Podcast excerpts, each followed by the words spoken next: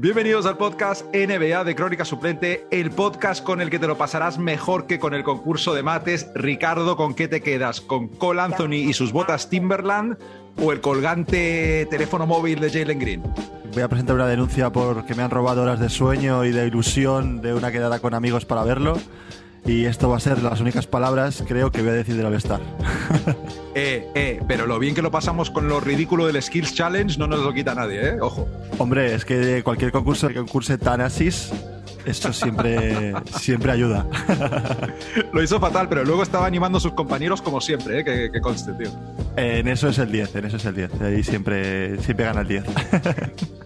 Pues oye, hoy tenemos eh, un episodio bastante interesante post cierre de mercado.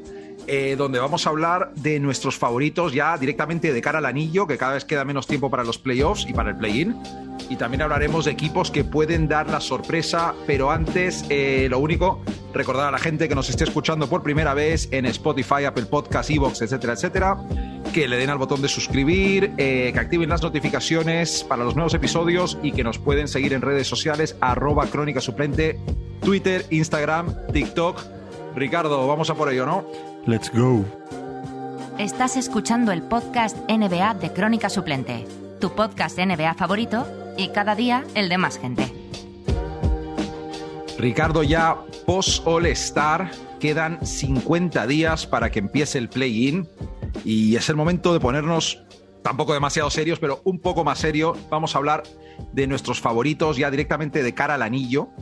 Vale, eh, contar a la gente que hemos escogido cada uno nuestros cinco equipos favoritos de cara al anillo y un comodín por conferencia, que es un equipo que digamos que puede dar la sorpresa. ¿No? Eh, tío, a mí me ha costado bastante recopilar esta lista, aunque sea pequeña, porque hacer un ranking de los que yo he considerado en el top 3 se me ha hecho muy difícil y luego rellenar esos dos para el top 5 también. Ricardo, el número uno, y esto eh, me ha costado por, porque hubo una lesión hace poco que ha cambiado un poco el panorama, pero después de darle muchas vueltas, he mantenido en el número uno a los Phoenix Suns, tío. Directamente porque hay unas estadísticas tan impactantes que es difícil no mantenerles como favoritos número uno eh, al anillo. Ricardo, los Suns empezaron la temporada 1 y 3, ¿vale? Y desde ese mal arranque, tío, 47 y 7. Eso prácticamente eh, les pone en números de un equipo que en una temporada podría haber hecho 70 victorias, ¿vale? Eh, además, tienen eh, números históricos de rating ofensivo y defensivo, porque son el tercer equipo en los 26 años que se lleva eh, teniendo en cuenta este tipo de estadísticas en estar en el top 3 de rating ofensivo y defensivo. Los otros dos equipos que han hecho esto son los Warriors de la 14-15 y los Warriors de la 16-17. Los dos campeones de la NBA, tío. Y además. Llevan un récord de 24 y 3 en partidos igualados en los últimos cinco minutos, partidos donde los equipos estaban a menos de cinco puntos de diferencia. El mejor récord de un equipo bajo presión en momentos, lo que llaman momentos clutch, de los últimos 26 años. Y ese es el que más me gusta, tal vez. Van 36 y 0 cuando van ganando después del tercer cuarto, tío.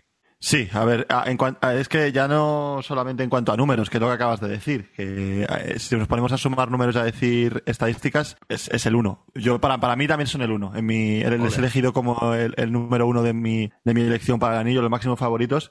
Y yo, la verdad, que, que, que lo he valorado más a, a nivel grupal, ¿no? Eh, es que les veo que no flojean. El único dato que llevo es el que, el que de, 18 de los últimos 19 partidos ha ganado 18, ¿vale? Y luego eh, el tema de, de que, de que no flojean, como he dicho, Ah, les ha fallado Eiton, que ha ido ganando, ¿vale? A mí es que me recuerda el macho un equipo como, lo- además lo has mencionado, a los Warriors, tío, lo tengo aquí apuntado cuando está haciendo las notas. Me recuerdan a los Warriors campeones, tío, un núcleo que eh, se ha creado un núcleo muy importante. Además, está manteniendo lo del año pasado y el año pasado aprendieron. Y espero que eh, esos errores que, cubrieron- Sí. que- que tuvieron en playoff les dio experiencia, competir en unas finales a todos los jugadores les da experiencia. El núcleo es prácticamente el mismo y creo que, que son los máximos favoritos para poder ganar el anillo, la verdad. Claro, y, es lo que dices de, de los errores. También tenían errores a nivel de planificación de plantilla. Por ejemplo, eh, no tenían a nadie detrás de Ayton. Bueno, estaba Kaminsky, que luego se rompió la rodilla y tal. Sí. Pero ahora tienen a Magui, que ha demostrado estar ahí de, de buen suplente. Tienen a Billombo también detrás Joder. de Ayton. Está... Y bueno, pues ya hemos dicho en otro episodio que, que con Chris Paul cualquiera puede hacer un pick and roll y meter 20 puntos. Eh, también decir que, claro, tienen esto que dices tú de eh, parecen ya casi una cantera de baloncesto dentro de su sistema, igual que los Warriors lo han sido los últimos años. Eh, tíos como Bridges o, Cam Johnson, que se están prácticamente formando, jugando con Chris Paul en ese sistema. Y bueno, pero también tenemos que hablar de, la lesión de Chris Paul, tío, que estamos a siete semanas de los playoffs y, y Chris Paul se ha fracturado el dedo pulgar y va a estar de baja entre seis y ocho semanas y estamos a siete semanas. Es que es como le va a pillar justísimo para llegar, pero claro, yo creo que pueden aguantar sin problemas. Tienen esa ventaja sobre Golden State de casi siete partidos. Y por lo que he estado viendo, este tipo de fractura por abulsión, que se llama al parecer, es cuando se te tira la mano para atrás y el tendón te desgarra el mismo hueso, te rompe un trocito del hueso, tío. Eh, de momento parece que no le van a tener que operar, pero bueno, tienen un, calendario bastante favorable de aquí a final de temporada. Y, lo dicho, tío, eh, Fénix, los dos estamos de acuerdo, tío. Fénix a tope. Fénix a tope. Además, yo, para acabar con Fénix y con nuestra primera elección, eh, la baja de Chris Paul esto estamos hablando como, como con Durán, ¿no? Igual hasta venir en el momento bueno de la temporada para que pueda descansar, ¿no? Eh, va a volver prácticamente primera ronda de playoff, si no empieza, si no antes. Eh, eh, bueno, creo que, que no es una, es una baja sensible para la temporada, pero en playoff va a estar Chris Paul y creo que, van, a, ser para mí los máximos aspirantes al anillo. Y además es lo típico, eh, ante la baja de Chris Paul, eh, ahí un poco los, los jugadores secundarios también tendrán que tirar un poco del carro, coger más ritmo. Sí. Puede ser el típico situación, la típica situación que, que al final no es tan negativa como puede parecer, ¿no? Bueno, Ricardo, los Suns número uno para los dos. Y a ver si tenemos también al mismo número dos. Eh, yo he ido de vuelta entre dos equipos. Y al final, también por un tema de lesiones, he tirado por los Milwaukee Bucks. Eh, no sé si. No, tú no. Tío, no, no, eso así porque digo, me has copiado, tío. Yo también tengo a Milwaukee.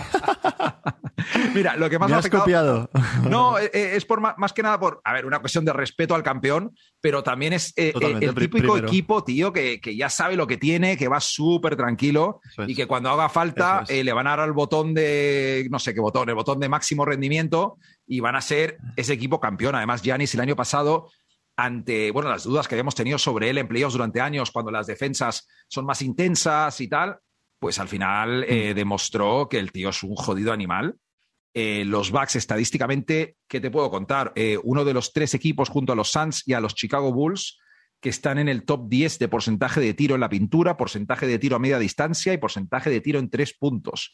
Eh, otro dato clave, Drew Holiday, un jugador súper importante para ellos, el tercer mejor más menos de la NBA. Y ojo a esto, ¿ah? después de Jokic, lógico, y después de Aaron Gordon, tío, lo cual es básicamente doble Jokic. He entendido, ¿sabes? en todo caso, tío, Yanis eh, está liderando la liga en anotación por partido en solo 32,7 minutos. Eh, también lidera la NBA en asistencias a tiros de tres puntos, casi cuatro por partido, un dato súper interesante que vi, que vi antes. Y nada, eh, parte de esto, eh, de ponerles el número dos más allá de respeto y Giannis Antetokounmpo, es por mi número tres, que son los Golden State Warriors, y me preocupa la espalda de Draymond Green, tío. Es así de fácil. a ver, yo comparto contigo tu, la posición de Milwaukee como segundo favorito al anillo. Eh, yo, mis argumentos son bastante parecidos a los tuyos, ¿no? Es un equipo que ya ha formado, es un equipo, es el actual campeón de la NBA. Eh, me voy también a los argumentos que he dado en, eh, con Phoenix. Es un equipo que tiene una base ya bastante sólida y luego tiene un argumento por encima de todo que es Giannis Antetokounmpo. Giannis ha, ha, vuelto a ser, bueno, ha vuelto a ser, no, está ahora mismo en números otra vez para el MVP. Está a un nivel enorme y eso es como jugar con seis jugadores o siete jugadores en la liga. Sí, es que, es que si jugara 36 minutos por partido, por decir algo, eh, no habría ninguna duda que es el MVP de la temporada, tío. Y, al final, eh, eh, lo que tienen que conseguir es seguir el ritmo que están haciendo ahora, mantenerlo, tener un momento de, pensar lo que hicieron el año pasado, y es que la fórmula ya la saben, tío. Y si Yanis está manteniéndose hasta este nivel para final de hasta final de temporada, incluso, incluso en playoff, esto es un equipo que, que puede ser perfectamente un revalidar el anillo perfectamente, vamos, o sea, seguro, seguro. Y además, eh, la, baja que no ha jugado en toda la temporada, Brook López, tío, eh, Bobby mm. Portis está jugando a un nivel bastante serio que da para, diferentes esquemas y lo de Ibaka que dijimos la, semana pasada. Gran fichaje, eso es. Gran fichaje el de, el de Ibaka. Bobby Portis está jugando a un nivel que es de mejor temporada de su carrera. Y Ibaka lo que decíamos, que, que fue un fichaje de, de, que, tío, es que ha estado en Los Ángeles, ha estado recuperándose un mogollón de tiempo para poder volver y le, han, y le han fichado sano. O sea, que es que es un win. O sea, es, una, es un fichaje muy bueno. Un tío con experiencia y un tío de, defensor de, en el interior que era uno de, los, de, los, de las flaquezas, entre comillas. Y encima Ibaka tiene el triple que buscan los equipos ganadores y campeones. El, el poste con triple que siempre viene muy bien cuando tienes una superestrella como Yanis, que se cierran los equipos y buscan siempre las opciones, como la estadística que acabas de decir, de que Yanis es un tío que ha, que ha mejorado muchísimo ese aspecto de la inteligencia de que se le cierra un equipo y puede dar el pase al triple para la persona abierta Exacto. y así, des, pues eso, que, el, ataque, sea mucho más fluido. Total. Eh, y eso nos lleva al número 3. Eh, ¿Estabas tú también con los Warriors en el sí. 3 o habías tirado por otro lado? Pues los Warriors sí, en, la posición número 3 también la tengo yo. Eh, creo que es la posición de los super favoritos, eh, la más débil. Y creo que también es la, la, la, posición que menos puede durar el equipo en el que está. Me explico. Los Warriors yo creo que pueden bajar, están en un momento de la temporada que deseando 100% que, que Draymond Green vuelva. Eh, es un jugador que, que le, les daba todo en ese, en ese equipo, los, la super racha que tuvieron los primeros meses. Uh -huh. eh, están con un Curry que, bueno, es que es jugador que, que parece que es eh, súper regular, pero no está siendo tan regular esta temporada, el, el, porcentaje de tiro. Luego tienen a Clay Thompson también, que, que, está jugando, está volviendo a jugar, está siendo un jugador importante, pero poco a poco, después de mucho tiempo. Buenas pero bueno, sensaciones, pero calma, ¿no? O sea... Sí, pero, pero parece que no estoy diciendo todo lo malo que tiene, parece que estoy, está diciendo que no va a ser el jugador, va a ser un equipo eh, que vaya a, a, ganar el anillo, está en la posición 3, ¿no? Al revés, ¿no? Yo no, tío, que es, que, es que está, si estás diciendo, bueno, eh, cuidado con los Warriors que flaquean porque tienen a Steph Curry y a Clay Thompson. Claro. Claro, por eso, iba, por eso iba a ir yo, por eso iba a ir yo. Que es que además lo bueno que tienen estos Warriors, y por eso les pongo la posición 3, es que saben hacerlo, tío. Sí. Saben hacerlo, parecido a Milwaukee incluso más, porque estamos hablando de los tres jugadores que acabamos de nombrar, han ganado varias veces el anillo con el mismo entrenador, con el mismo modo de juego, con la misma forma de jugar, con todo, o sea, 100%. Y creo que van a conseguirlo este año, o van a intentarlo por lo menos, porque tienen una inercia muy buena, eh, están con muchas ganas y, y, la verdad es que pinta bien, tío. Y que me apetece también verles, le doy mi voto de confianza para me apetece verles compitiendo otra vez. Y se lo merecen, tío. Jugando muy bonito, con un entrenador que sabe cómo hacer las cosas. Y ya te digo, mi, mi posición número 3, los Warriors. Es que ahí hay, hay pique. Tiene que haber mucho pique por parte de Curry de volver a jugar seriamente en los playoffs y competir, ganas de demostrar que ahora es su liga, que LeBron está viejo, que tal, sí, y que sí, le sí. toca a él, tío.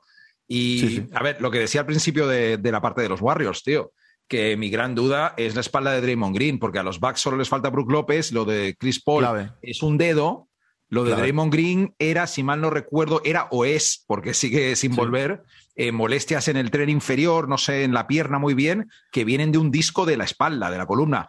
Uh, eh, puede ser la típica cosa que nos, nos, ha pasado alguna vez a muchos, eh, un, poco, un poco hernia discal, algo así, pero, sí, pero... cuidado, Cuidado, por eso les tengo en el 3, si no a lo mejor les podría haber claro. puesto en el, en el 2. Un par de datos, eh, los Warriors con Draymond Green, 28 y 6 esta temporada. Eh, mejor defensa a, a, lo largo de toda esta temporada.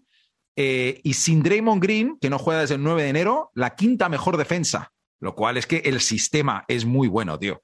Sí. por, por, otro lado, solo decir que van segundos en el oeste y Draymond Green y Clay Thompson solo han jugado juntos 7 segundos.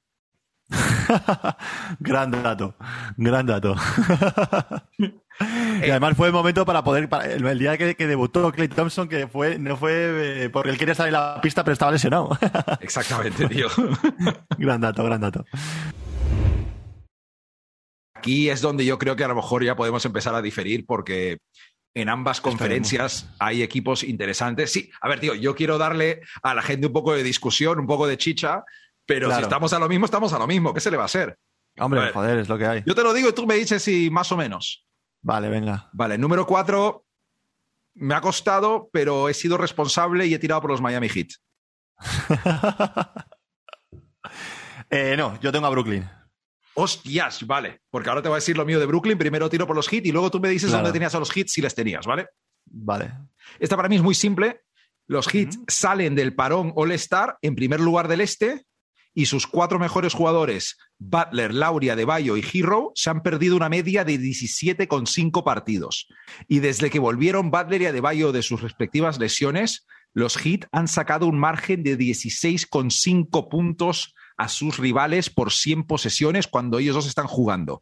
Eh, los Heat son el único equipo del este que está en el top 10 de ataque y defensa. Y básicamente es en parte porque les veo como un proyecto ya muy rodado. Y a Brooklyn, que ya te adelanto, no les he metido en mi top 5, aunque tengo un respeto gigante por, por Durant y lo que pueden hacer, etcétera, etcétera. Eh, hay mucha duda. Kairi no juega eh, en casa. No se sabe cómo va a volver Simmons y cómo se van a comprar. Como que hay más incógnitas, digamos. Sí, sí, sí alguna cosa que no estoy de acuerdo contigo de, de, de Miami, ¿vale? Has dicho que los jugadores importantes, veteranos como Lowry, pues eh, Butler, De Bayo, Hero, se han lesionado mucho durante la temporada. A mí me da mucha incertidumbre los playoffs. Cuando el nivel físico es mucho más alto, si se han lesionado durante la temporada, ¿quién me dice a mí que no se vayan a lesionar durante el playoff y se vayan a tomar por saco todo eso? Hombre, Butler, desde luego que Claro, claro. Sí, lo mejor que tiene este equipo, y, por eso también les pongo en el, dentro de mi top 5 para, para ganar el anillo. Ah, eran tus 5. Era mi 5. Era mi 5 ah, Miami. O sea, a Miami le he puesto en el 5. En, plan, te gustan ligeramente menos, tampoco. Claro, me gusta ligeramente menos, pero por eso le he puesto, por eso les he puesto. Es que es verdad que son un equipo muy bien entrenado. Después uno está demostrando que es de los mejores entrenadores de la liga y que está sacando jugadores de debajo de las piedras, tío. Y están jugando con, con Gabe Vincent, Vincent muy bien, que es suplentes muy buenos, que están Gabe Vincent, el Strauss, el jugadores de ese, de ese estilo, que dentro de playoff para competir son muy necesarios. Son tipo, mm, Pat Conaton de, Milwaukee, que fue un jugador clave para, para poder competir desde el banquillo y dar, y dar ese plus de fuerza pues eh, los tiene. Entonces eso, esa parte es, es, es, clave para poder competir por el anillo y por eso les he puesto, repito, en, en, la posición número 5. Eh, eh, Brooklyn, mi posición número 4. Eh, ¿Por qué les pongo por encima? Porque está todo por ver aún, tío. Está todo por ver. creo que cuando engrasen esa, ese motor que tienen de 2.500 caballos, que son Durant, Simons, y, y Kairi, eh, creo que, que, va a ser imparable, sinceramente. Les pongo en el 5 y no les pongo más arriba porque creo que, que como consiguen hacerlo, parece ser que todo está yendo hacia, hacia que, mm, favorecerles en cuanto a, poder engrasarlo. Me explico. Por ejemplo, Kyrie Irving, están hablando ya de que las, las leyes de la, de, de la, pues de, de estar vacunado en sitios cerrados el Estado de Nueva York creo que va a empezar a lo mejor a ser un poco más flexible, ¿no? Si eso cambia, mi top 5 puede cambiar. Eso sí te. Claro, por eso te digo que yo creo que eso llega a un punto que puede ser un poco más flexible. Eh, Durant está motivadísimo para poder estar dentro de playoff y demostrar a, a Harden y a quien sea que él puede llevar a un equipo a ganar el anillo él solo. Dice que está cerca, ¿eh? Claro, claro, dicen que está cerca para empezar.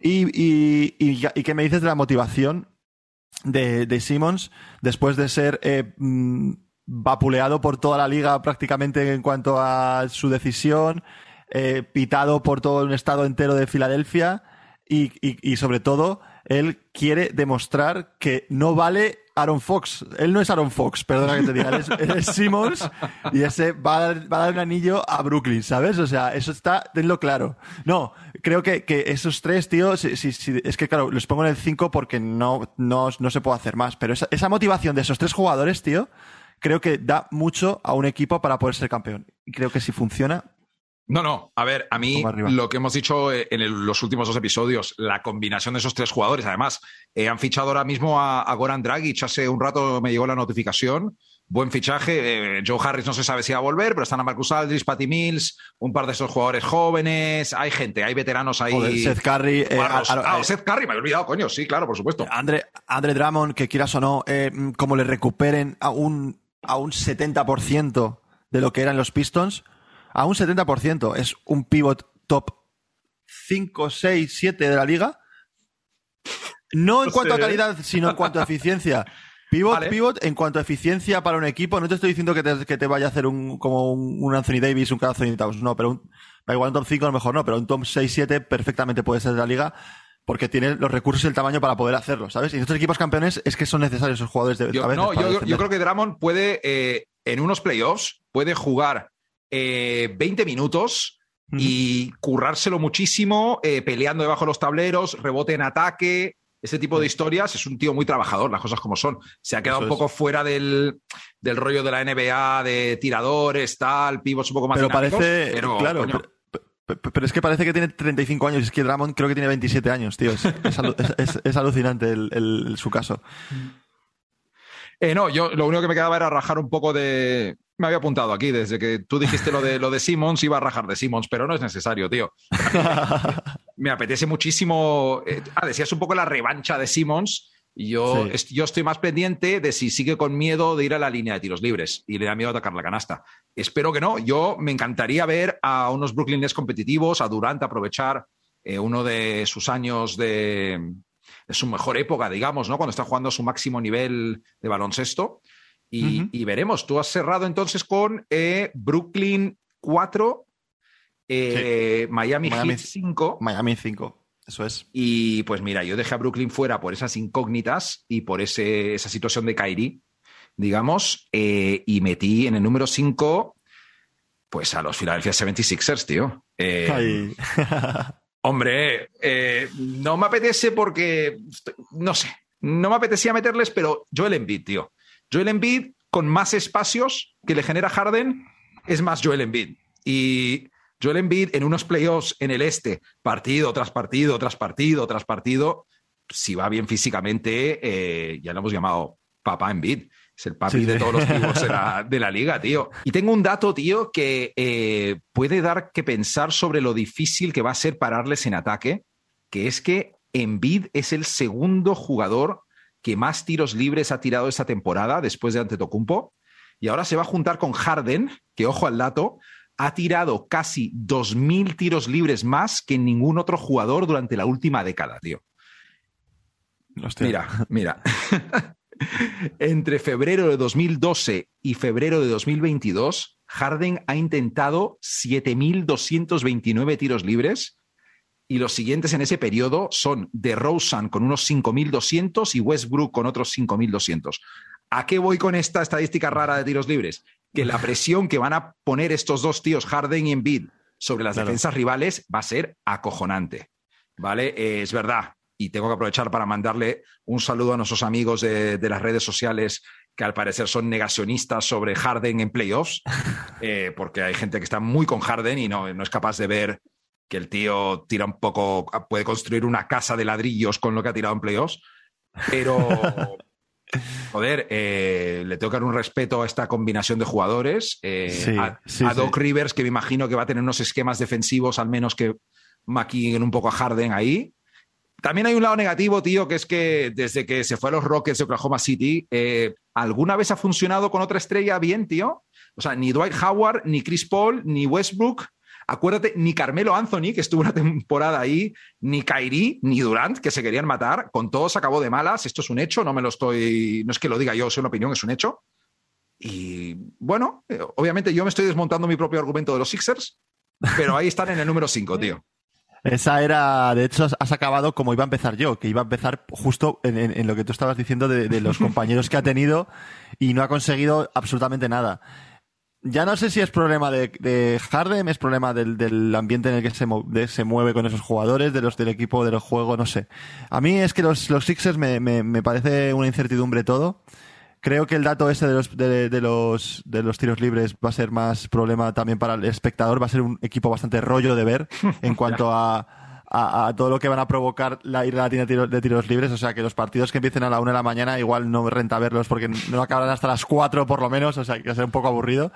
Y, y Embiid, nunca se sabe con Embiid. Yo creo que eh, lo de Harden le va a venir muy bien.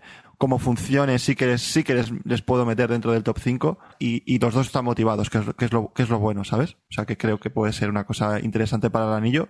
Así Sí. que bien, top, top 5 me parece bien. Yo Es no creo que- que sea una, una locura, pero me parece bien. No, eh, locura tanto como locura, ni meter tú a Brooklyn, ni meter yo a Filadelfia. Pero es que es curioso porque tenemos que especular sin haber visto a estos jugadores de Brooklyn jugar juntos ni haber visto a los de Filadelfia jugar juntos. Literalmente. Y, y, es que venimos también de hablar de, por ejemplo, de Adebayo, tío, que es un crack, es un tío muy currante, que tiene muchos recursos en ataque y defensa. Pero es que luego eh, los playoffs son los playoffs y hay un enfrentamiento Miami-Filadelfia y sabemos que Embiid se lo va a merendar, por muy bueno que sea de Bayo. y también te digo, lo de los tiros libres, cualquiera que ha jugado al baloncesto sabe lo jodidísimo que es ganar un partido cuando el otro equipo se pasa la vida tirando tiros libres. Tío. Sí. Eso es verdad, que cuando haces el metes el partido en el barro es complicado que, la, que, el otro equipo salga de ahí, quejas al árbitro, quejas al otro. Complicado, sí, sí, sí. Bueno, vamos a los comodines, ¿no? Ahora que habrá que darle a los comodines. Comodines. Ahí. Eh, el triplazo, el triplazo le llamo yo, más que comodín, ¿no? El, el triplazo, vale, pues un equipo por cada conferencia. Me ha gustado, sección, el triplazo. No, en serio, eh, un equipo por cada división, perdón, división no, conferencia, que no es que sea bueno, no es que vaya a ser un papel digno, es que si las cosas se tuercen de cierta forma, anillo. Ojo. Ojo, ojo, que me lo tomo en serio. Esta sección casi más que la otra, tío. Pues, pues Ricardo, eh, empieza tú esta vez. ¿Quién es tu, cómo lo hemos llamado? Eh, tu, tu, triplazo. Tu triplazo. Triplazo. Mi... no, mi, mi, triplazo va a ser, va a ser bastante rápido, Mati, porque acabamos de hablar de ello. Y mm. había puesto a, a, a, Filadelfia, a Filadelfia como, como triplazo ah, vale. de, de este, de, de este de, para ganar el anillo, ¿vale? Así que poco más. Te paso la palabra para tu, tu triplazo. Bueno, no, que tu triplazo parece un triple de 6.25. Es un triple sí, no, de casi... dos MVPs prácticamente jugando juntos, sí, claro. Sí, no, no es muy, no, no es muy triplazo, no, no, facilito. Uno de el, mío, el mío tampoco es de media cancha. No voy a venir a decirte aquí que los claro. Indiana Pacers con Halliburton van a coger una racha. No, eh, mi triplazo lo verás venir porque, bueno, son los Boston Celtics, tío. Mi triplazo Boston, no me extrañaría, tío, que acabasen la temporada regular o primeros o segundos del este, porque la cosa está muy ajustado y ellos vienen muy fuerte. Así de claro, eh, 9 y 1 en los últimos 10. Eh, las últimas seis victorias han tenido una pequeña racha ahí, donde han dejado a los rivales en menos de un punto por posesión. Con lo cual, a lo que voy es que, ya lo hemos dicho anteriormente en algún episodio, tienen la mejor defensa de la NBA en 2022 y de lejos, ¿eh? Porque tienen un defensive rating de 102 y el siguiente de 108. O sea, es una wow. barbaridad de defensa. Y bueno, en ataque han mejorado moviendo el balón. Hay algunas estadísticas aburridas que tengo apuntadas por aquí de, de movimiento de balón, pases por posesión. Vamos, que han mejorado. Eh, mm. Si bien te acuerdas, eh, hubo toda esta polémica a principio de temporada con ellos en que Smart le echaba la bronca a Tatum y a Brown de acaparar mucho balón en los últimos cuartos, no? tal. También, ¿A quién no echa la bronca Smart? si bien había enfadado con cristales en el brazo, hombre, ¿cómo no? Por eso, joder. Un tío con cristales en el brazo solo sabe dar broncas, joder. No, no es. Sargento Smart, tío. No, y también estadísticas que hablan de que tienen un margen de victoria eh, y un más menos digno de un equipo con un récord muchísimo mejor. Pero lo malo que tiene Boston, que si esto es triplazo, me tiro este triplazo, doy por hecho que van a corregir esto es que son muy malos. Todo lo que he dicho de Phoenix al principio, que en partidos ajustados son la hostia, los Celtics son malísimos en partidos que se deciden por menos de cinco puntos. 11 y 18. O sea, no han sabido cerrar bien los partidos, les han remontado un montón de partidos. Y bueno, esperemos que a lo mejor eh, Udoka a lo mejor no es Brad Stevens en el planteamiento de los últimos dos minutos, pero queda un poco de temporada, han estado mejorando y como cojan un poquito de racha, la mejor defensa de la NBA con Jason Tatum al mando, pues oye, buen triple, yo creo, para, para apostar. Sí, sí, sí, sí, es buen triple. Además, es un equipo que, que eh, al poco que, haya, que haga algo bueno, siempre va a tener masa que le vaya a ayudar, como lo que es la, los fans de, de Boston, que son muy, muy fogosos, por así decirlo. Y eso también ayuda mucho al equipo para que vaya para arriba. Y esta racha que está teniendo ahora, sobre todo la están consiguiendo con una cosa muy importante que te da muchas victorias y en playoff más aún, que es defensa, tío. Pues, ¿oeste? ¿Qué tienes? Oeste. Yo tengo un buen triplazo y además es un buen triplazo. Sí, puede ser 8 metros más o menos. un poquito más. Un poquito más. Un poquito más del logo casi. Que es los Memphis Grizzlies, tío. Tengo vale. puesto. Vale. Eh, y me lo he pensado, pero no he tirado por ahí, pero una opinión Y te, súper válida, no, no, claro. y te voy a, y te voy a, y te voy a, y te voy a decir por qué te lo has pensado y no lo has puesto, tío. Yo creo que no lo has puesto y lo has pensado por el logo y porque se llama Memphis Grizzlies. Si hubiera sido otro equipo que no se llamara Memphis Grizzlies y tuviera ese logo de perder y perder partidos durante muchos años desde que tenemos noción de, de baloncesto de NBA, eh, lo, hubiera- lo hubieras elegido. Eh, me explico. Están, en una están en una temporada super récord, ¿vale? Están en un récord increíble. Están con 41 victorias y 19 re- derrotas. Un equipo que está dominando el oeste como lo está dominando. Y, es que me parecería, me parecía un insulto no colocarles. Y también creo que está llevando la tendencia y no le pongo más, no le pongo más arriba porque me da pena la tendencia que está llevando y creo que lo que le puede pasar. Un- me recuerda un poco a Denver, un poco a un equipo que es una temporada muy regular, una temporada ganando bastantes partidos, la gente hablando muy bien de ellos, eh, pero no tiene experiencia en playoff. Es un equipo, equipo muy joven, sin experiencia en playoff. Un poco lo que le pasó a lo mejor a, mm, a Phoenix en, en, la final de la NBA, que también no tenían mucha experiencia en ese, tipo de, guerras, y eso le puede pas- pasar factura.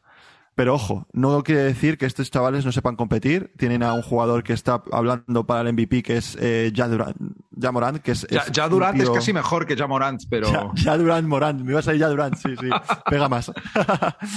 y, y eso es, es como hablábamos antes de Antetokounmpo, son jugadores que, que marcan la diferencia y en el equipo se nota en el que están, ¿sabes? Entonces, mi triplazo es, es Memphis, tío, poco más que decir de ellos, les deseo toda la suerte del mundo y estaría guapísimo que ganara la NBA.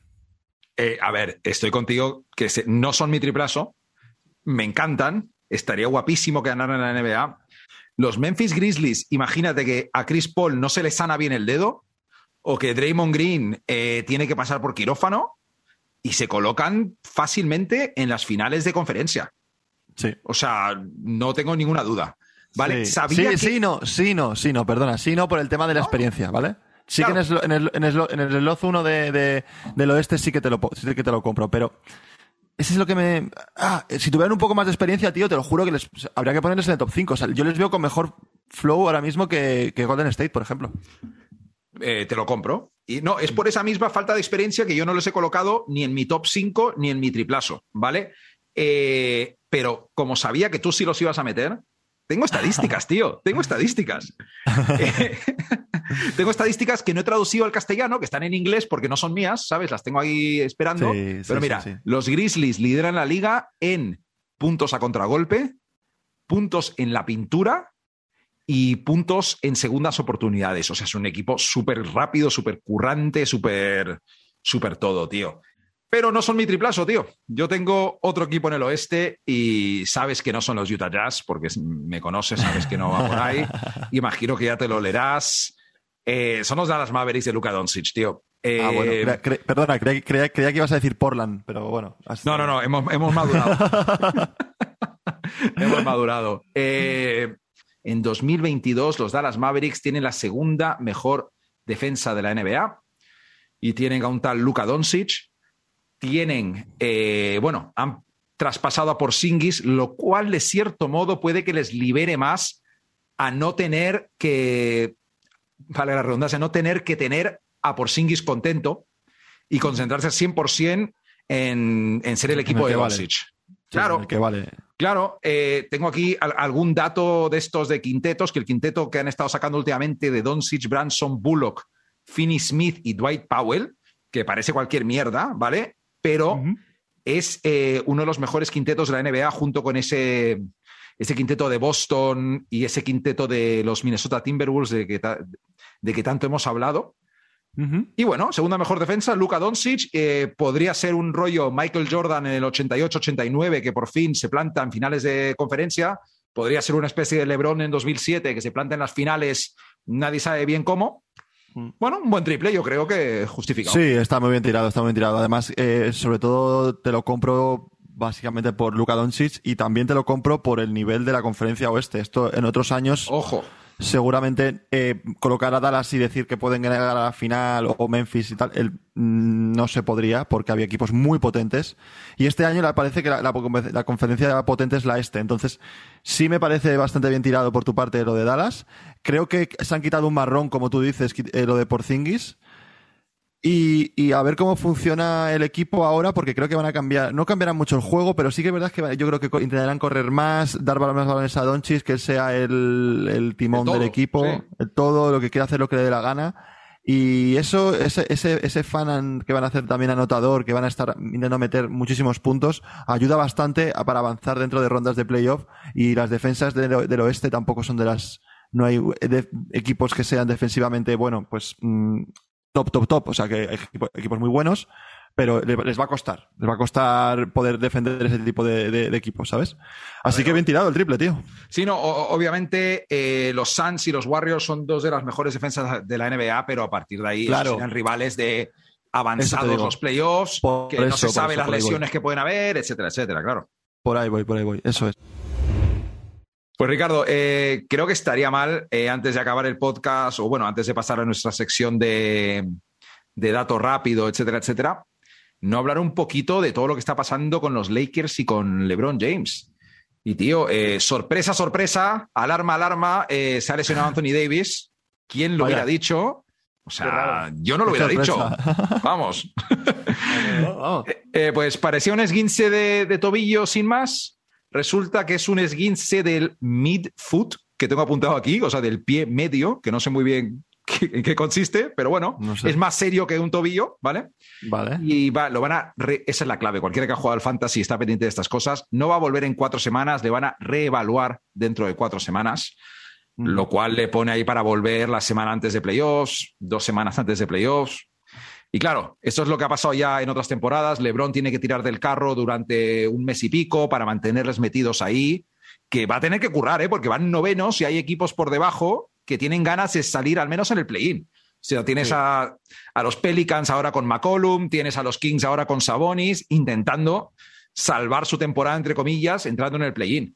Y a ver si para cuando vuelva Anthony Davis, pues el esfuerzo de LeBron, como hemos visto otros años, le va a pasar factura, va a haber un poco de desmotivación. Y además, la noticia que ha salido eh, ayer es que LeBron está muy enfadado con los Lakers, según ha hecho saber Brian Windhorst de la ESPN, un tío que tiene mucha información buena, entre ella eh, el traspaso de Simmons por Harden, etcétera, y también tiene un podcast que escucho que es aburridísimo, tío, pero, pero que tiene muy buena información ahí insider, ¿no? De gente muy metida en la industria. Eh, a LeBron le han molestado dos cosas que han hecho los Lakers, la dirección de los Lakers, que es que no hicieron ningún movimiento ni ningún traspaso para mejorar el equipo antes del cierre de mercado. Eh, al parecer, LeBron estaba de acuerdo con mover a Westbrook y el pick de 2027 a cambio de John Wall. Y luego, LeBron está muy enfadado con Pelinka. Dice que cruzó la raya cuando dijo públicamente que LeBron estaba de acuerdo con que no hicieran nada en el cierre de mercado y que LeBron no había dado el visto bueno para que él dijera eso. ¿Y qué pasa? Que el All-Star ha sido en Cleveland. Y LeBron ha estado hablando que si quiere jugar con su hijo cuando su hijo llegue a la NBA, que Cleveland en verdad no tiene a dos All-Stars en Garland y Allen, sino que tiene a tres porque él también es de Cleveland. Y LeBron acaba contrato dentro de un año. Y Kevin Love acaba contrato dentro de un año. Y Cleveland tendría espacio para fichar a LeBron James en su última temporada o dos temporadas y hay todo tipo de rumores circulando. Y Ricardo, estoy súper confundido con esto. Es una noticia que no le quiero dar mayor importancia, pero a la vez, ¿cómo no vamos a hablar de un, rumor de un posible retorno de LeBron a Cleveland porque se ha enfadado con los Lakers? Eh, ¿Tiene la intención de irse de verdad o ha sido para ponerle las pilas a los Lakers para que hagan algo en verano?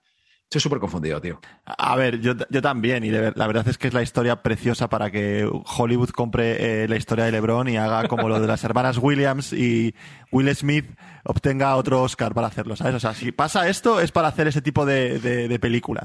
Y creo que puede pasar, tío, porque es verdad que lo que tú has dicho, contando la historia de Pelinka, o sea, eh, estamos bastante enfadados con él.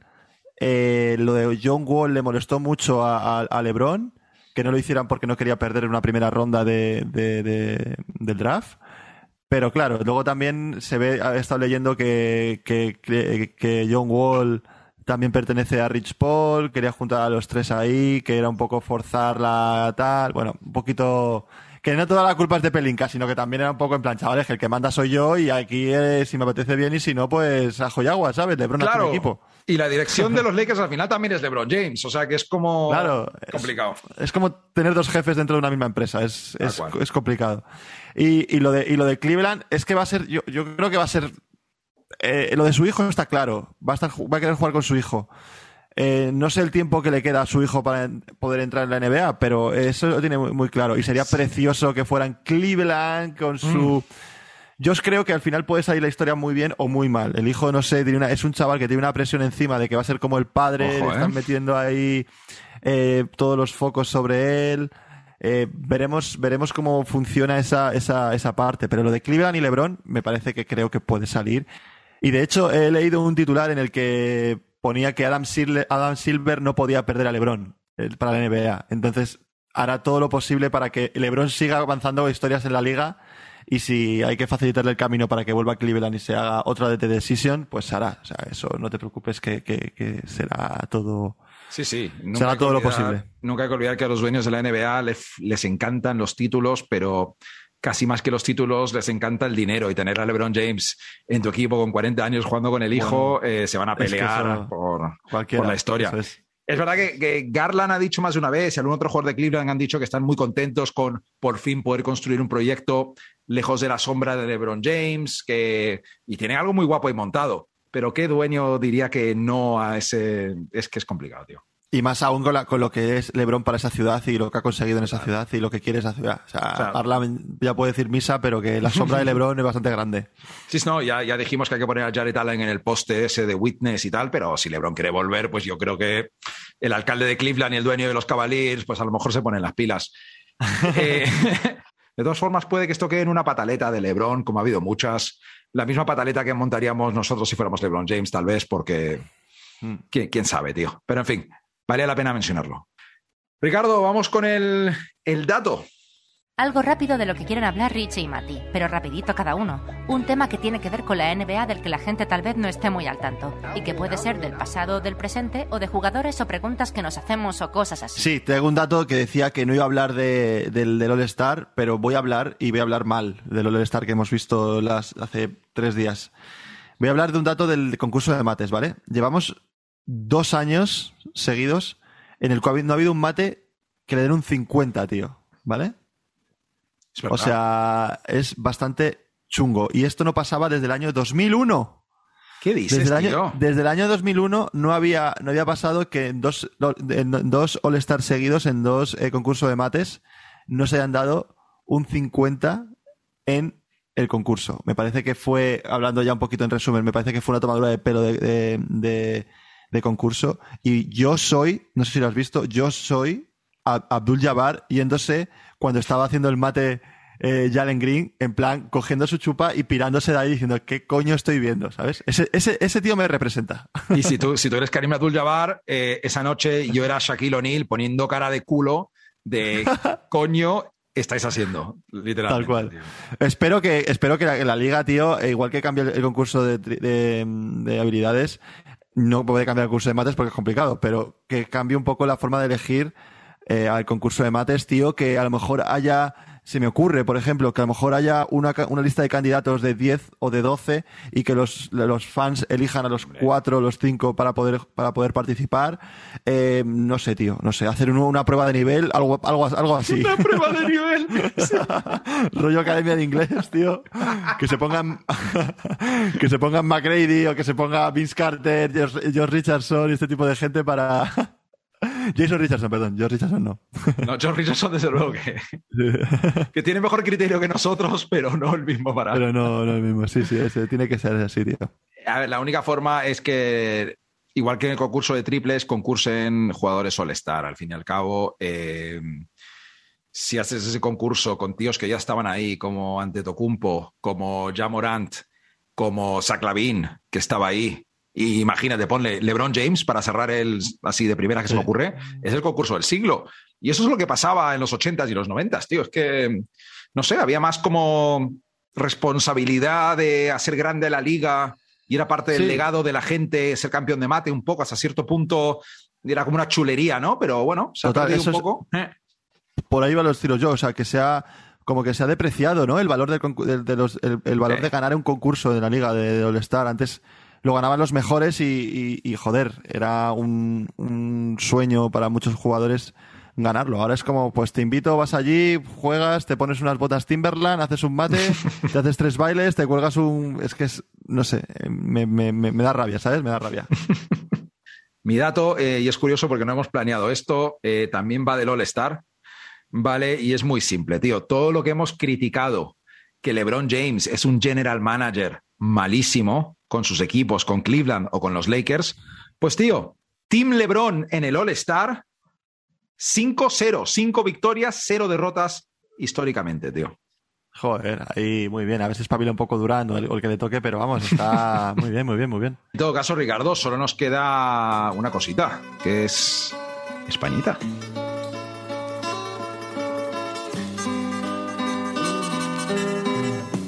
Españita.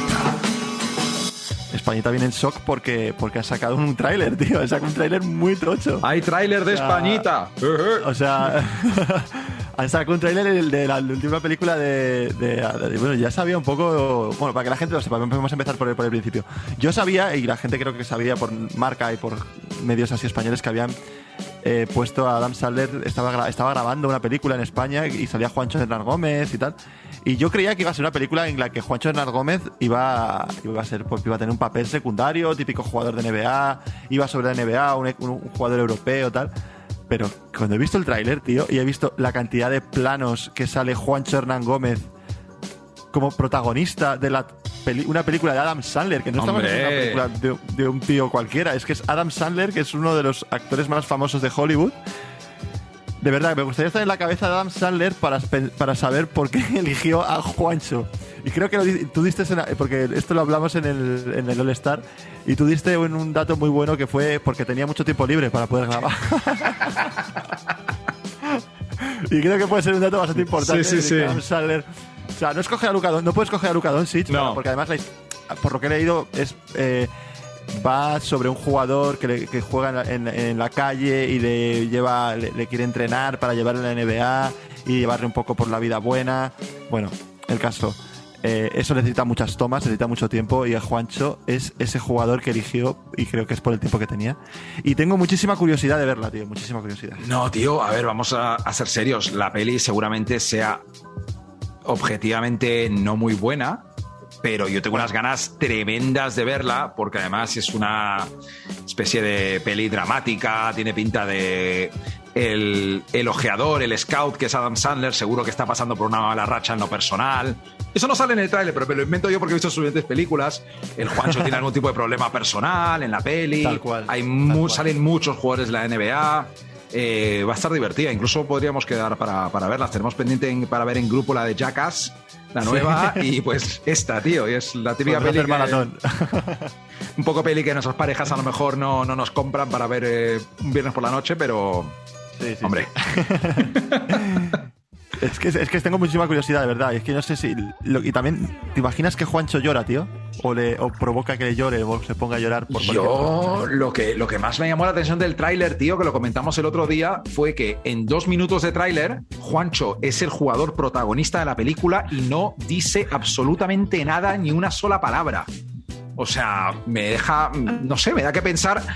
No, no sé qué, me- ni, ni sé qué me da que pensar, pero bueno, el hype está creado, tío. Y decirle a la gente que la película se llama como Ricardo, es que ni me acuerdo. Hassel. Hassel, vale, Hassel, Hassel, Hassel. Sí. Eh, de lujo. Pues nada, hasta ahí el podcast de hoy, Ricardo. Recordar a la gente eh, que le dé a la campanita, al botón de suscribir, que nos comparta con nuestros amigos. Con nuestros amigos, no, tío. Con nuestros amigos. Nuestros amigos ya escuchan el podcast.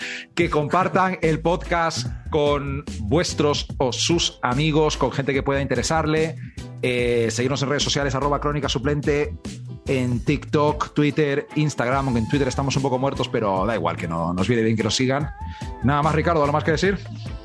Nada, que muchas gracias por estar ahí, chavales, y que seguimos, seguimos fuertes. Eso, un abrazo a todos los nuevos seguidores en redes sociales, nuevos oyentes del podcast y hasta la semana que viene. Un abrazo.